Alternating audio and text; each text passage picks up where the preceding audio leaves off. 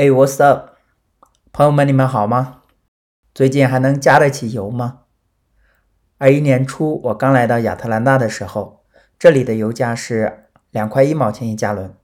到今天已经妥妥翻倍了。不知道你们那里怎么样？前两天呢，录了很有意思的一期采访，是关于形象咨询。我们都知道，税务有问题找税务咨询师，找会计。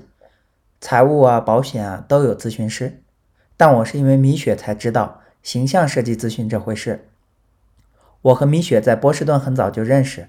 最近才有机会去详细了解她的工作内容。也正是因为这次采访，才发现原来真的有不少的人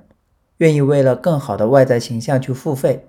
以期在职场、约会或者其他场合中获得优势。形象设计师就是这样类似总工程师的角色，是不是很酷？还有一个很酷的是，为了能够快速转行到时尚行业，他用一年时间完成了两年的学位项目，在纽约著名设计学院 Parsons School of Design 完成服装设计的学位。第二年又做了一遍，在 FIT，也就是 Fashion Institute of Technology 完成了形象设计的学位。精力真的太旺盛了。来听听他的故事吧。对了，节目开始之前有一个小通知。最近开通了听友群，欢迎各路朋友添加小宇宙下方的微信联络方式，一起聊聊吧。好，大家好，我是 U In Style Studio 的，也是米雪形象设计工作室的创始人和经营者。那我目前呢是北美地区。Top three 的华人形象设计师，也是美东地区唯一的华人专业国际受证形象设计师。那我是从小就喜欢创作和艺术。我在小的时候，因为手工制作上过电视，而且呢，我的绘画和手工都得过奖。那我小的时候就设计和制作过，呃，一一套两件的套裙。那我从小呢，也我周围的朋友也非常喜欢我陪他们去购物。那我在之后呢，我就去了纽约的两所服装设计学校学习，一所是 Parsons School of Design 学服装设计，另外一所是 FIT，也就是纽约纽约时装学院学形象设计。对，后来就创办了自己的呃 U In Style Studio，而且呢，我也曾经在央视国际和哈佛大学联合的常春藤联盟高校春晚啊做过化妆师或以及化妆师的总领。对，我想很多听众不是很了解，就是形象设计师的这个职业，你可以给大家讲一下吗？因为我们会利用专业的美学知识和时尚穿搭技巧，帮助人们创造新的形象。我们把你的内在美和外在美结合起来，也就是我们会分析你的个性，然后结合你的外在的形象、你的气质条件，然后让人们更好的展示自己，展示自己的社会价值。我有的时候甚至看到我打造好的客户，我真的感觉自己像一个魔术师。嗯，变出来一个变出来一个艺术品。什么样的人他们会特别需要形象设计师呢？就他们为什么会需要？我其实每一次有顾客来找我的时候，我都非常开心。然后我开心的不仅仅是因为我今天又接到一单生意，而是我看到。这类的人，他们想要请专业人士来帮助他们改造他们的形象，我觉得他们非常棒啊！就像是术业有专攻啊，人们他们有的人他遇到法律问题的时候会请律师，遇到金钱问题的时候会请会计师或理财师，当然也有一部分人他不愿意请。不愿意，他宁他宁愿自己花时间学，然后可是呢，可能会因为一些不小心造成遗憾。那形象设计师呢，他就类似于会计师、律师、理财师，他也是一种专业人士啊。那跟律师、会计师、理财师不同的一点呢，就是这份职业他还需要有审美的天赋，因为这个世界上并不是所有的人都有天生的美感。也就是说，你可能自己花时间，你也不一定能懂为什么你使用这个颜色或者搭配那个配饰会是最好的一个形象。那我。自己在做形象设计师之前，在两家大的国际银行做金融理财师，我每天都需要掌握最新的经济和股市状况，还要关注新的政策和商业的发展。那专业的形象设计师也一样，他常常需要关注新鲜的潮流资讯和色彩搭配。以及我们有好多好多的潮流品牌，他们有一些新的单品出不断的出现。那么我，而且呢，我还需要不断的提升自己一些新的技能，就像是现在有很多人做自媒体啊，然后我也会需要去学会拍摄、后期剪辑，然后然后做一些作品在 Instagram、小红书、YouTube 上面这样子。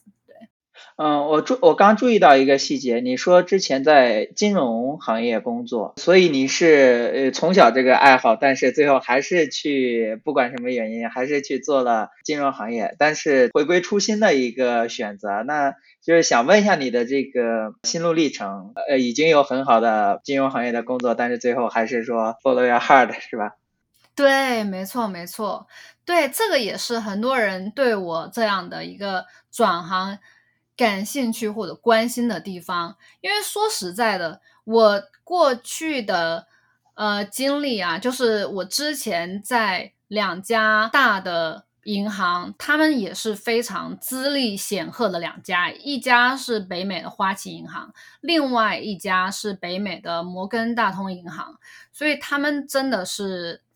就是 credit。Credit 非常好啊，就是有很多人都知道的两个大公司，而且我在里面工作呢，我也得到了高层领导们的赏识。但是我还是就像是你提到的，我还是 follow my heart，我就是还是辞职了。那这一切都是源于我从小对艺术的热爱，嗯嗯，和和家人对我的朋。培养就像是我之前提到的，我小的时候我在读幼儿园的时候，我就开始给被被挑出来给幼儿园的幼儿园画墙画，然后像我的作品也都公开展出。那我之前有提到我手工会上电视。我真的我自己衣服都是我自己买的，可能很多小朋友都是家长带着买的，可是我就是自己逛自己买。对，哇，那厉害！对对，而且而且那个时候我就已经有一个人生信条，就是我不追逐潮流，我要创造潮流。嗯，但是但是呢，很可惜的是，就是我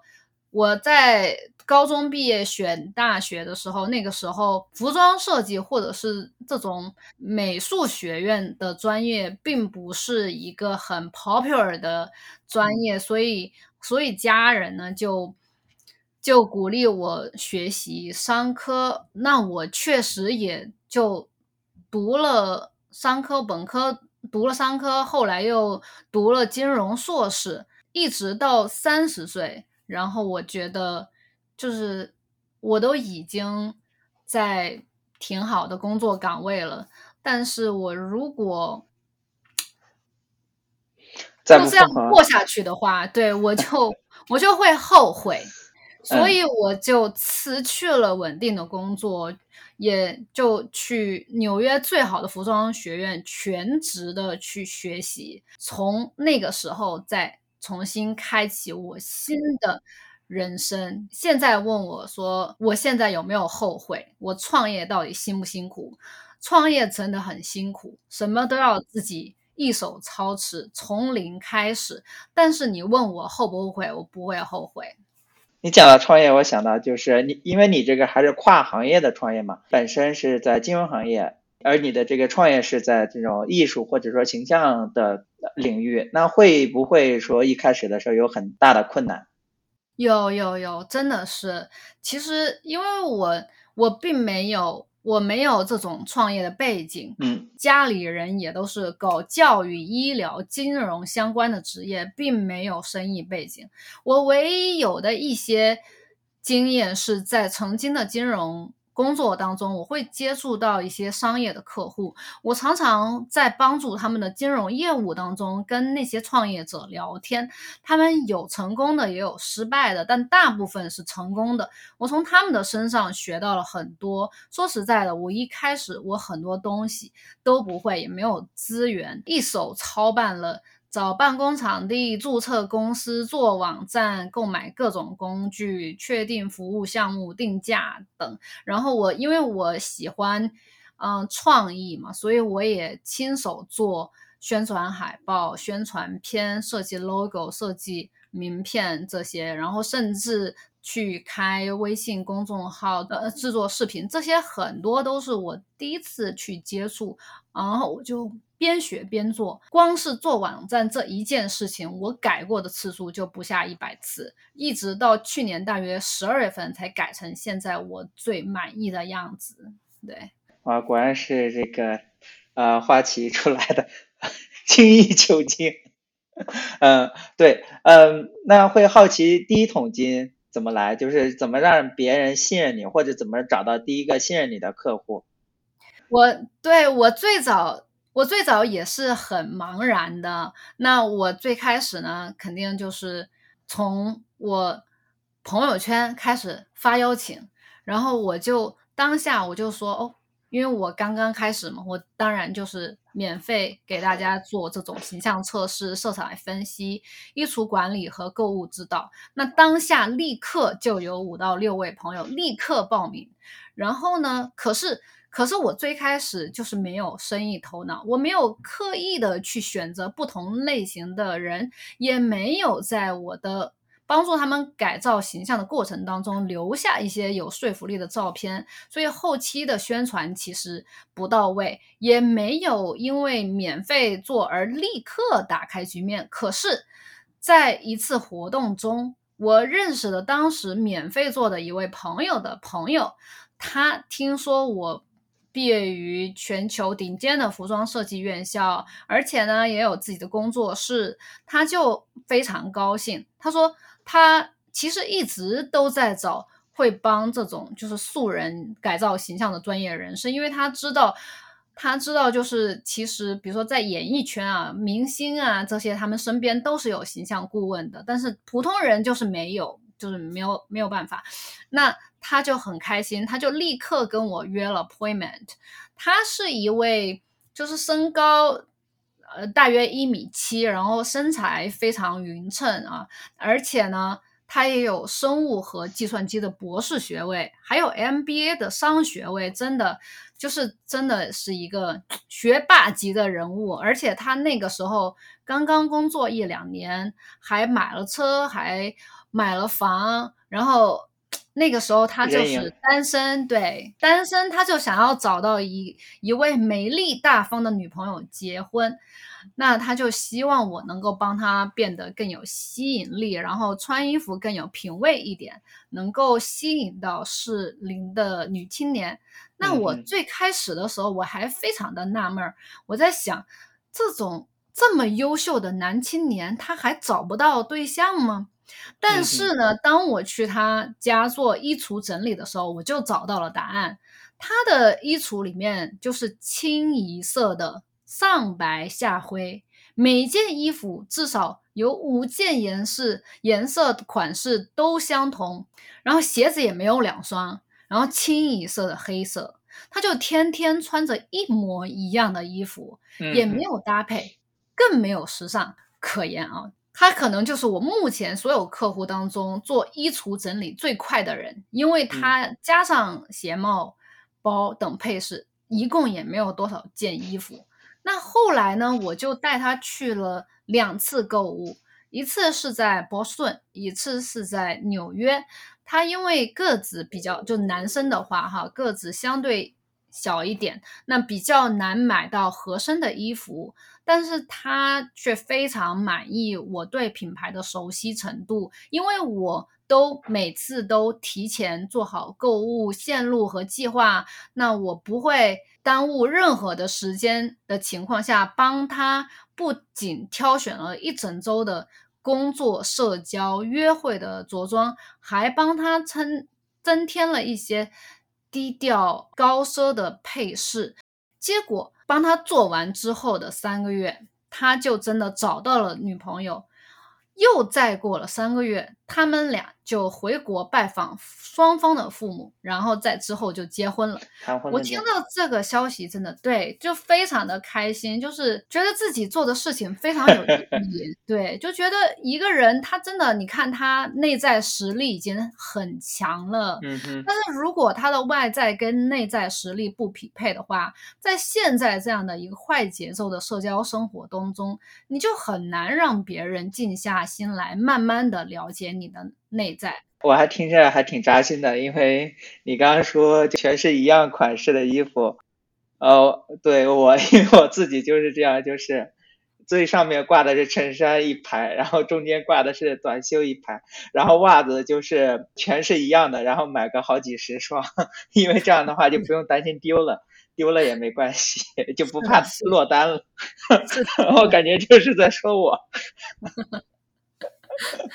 OK，是的，是的，对。开始以为你就是告诉别人你应该穿什么穿什么，或者说你可以试着穿上衣穿这个，下衣穿这个。没有想到你是会带着顾客去 shopping，带着他去购物买衣服，而且还要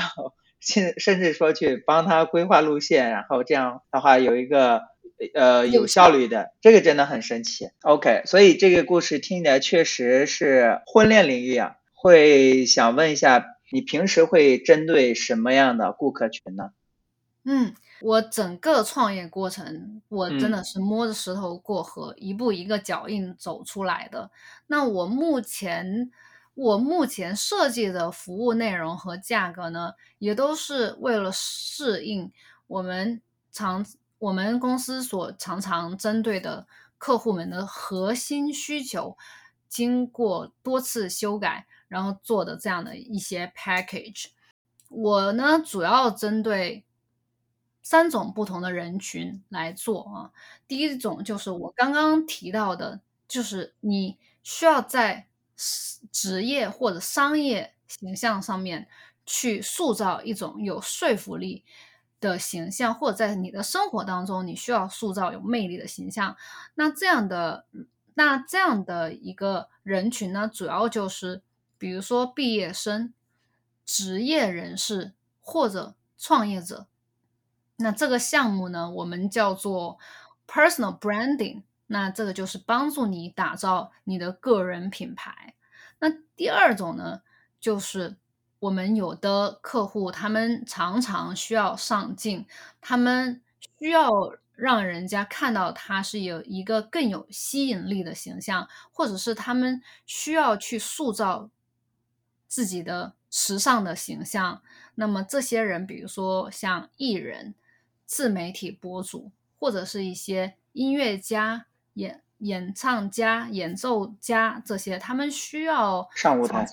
对他们需要上镜，他们需要拍照，他们需要参加活动，他们需要面对观众。那这些人呢，我们就是会帮助他们做这个项目，叫做 Fashion Creator。这种时尚改造的项目，那么第三种客户群呢，可能针对的人群就是会更加广泛。那这些人呢，他们有可能会需要拍艺术照，他们需要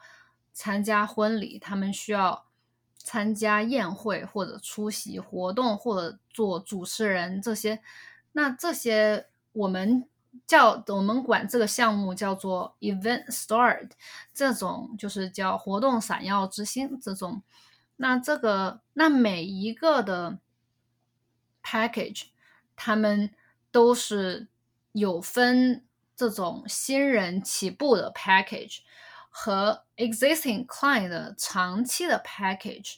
就是这些 package 里面又包括一些基础要要件啊，就是。帮你做形象分析，并且给你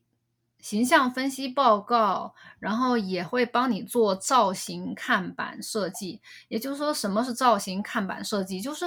就是你你如果拿去 shopping，或者是你需要配眼镜啊，配眼镜这个也常常会有人需要，或者是他想要买一副好看的眼镜。那那这种你拿给 vendor 看，然后他们就会了解哦，你是需要你你适合的眼镜框架是这几种，那他们就会帮你挑选这个造型看板，也是一个很很有用的工具。那么对，另外还有就是会帮你做当季的衣橱整理。那衣橱整理呢，就是因为每个人其实都会买很多衣服。然后，或者是像刚刚那位啊，那种他可能买一些完完全全一样的衣服，对，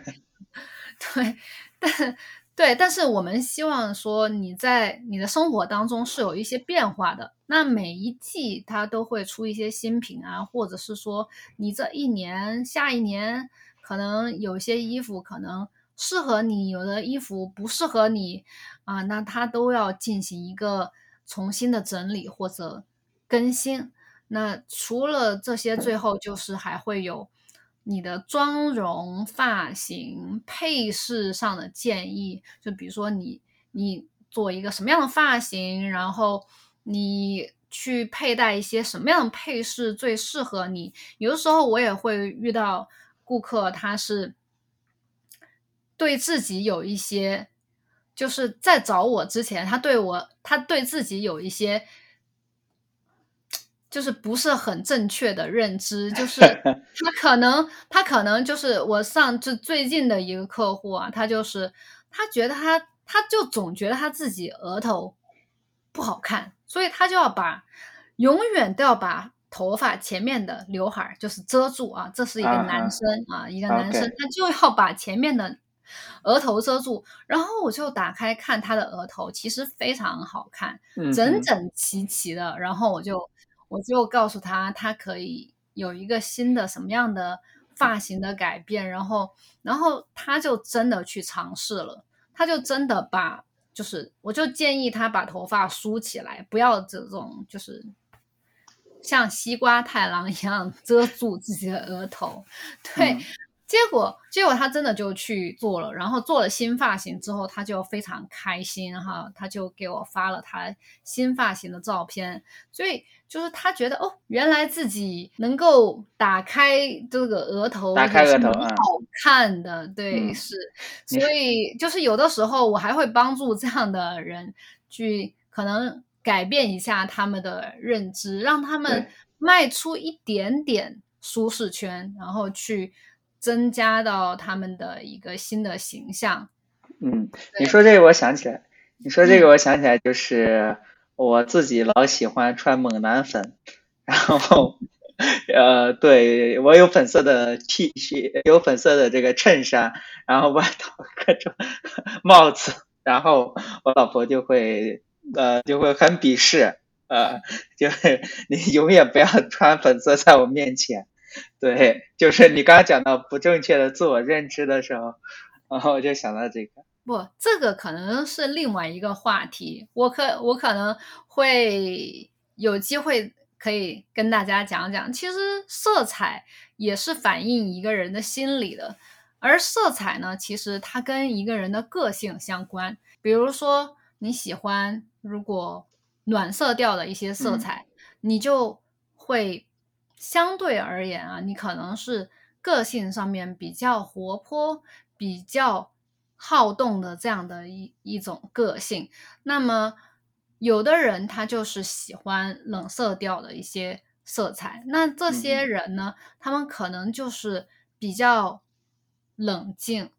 分析力比较强的这种。粉红色呢，其实我觉得也蛮好的，就是粉红色它其实是。说明你有一颗浪漫的心，对，是吧？所以，所以就是有的时候呢，也是可以通过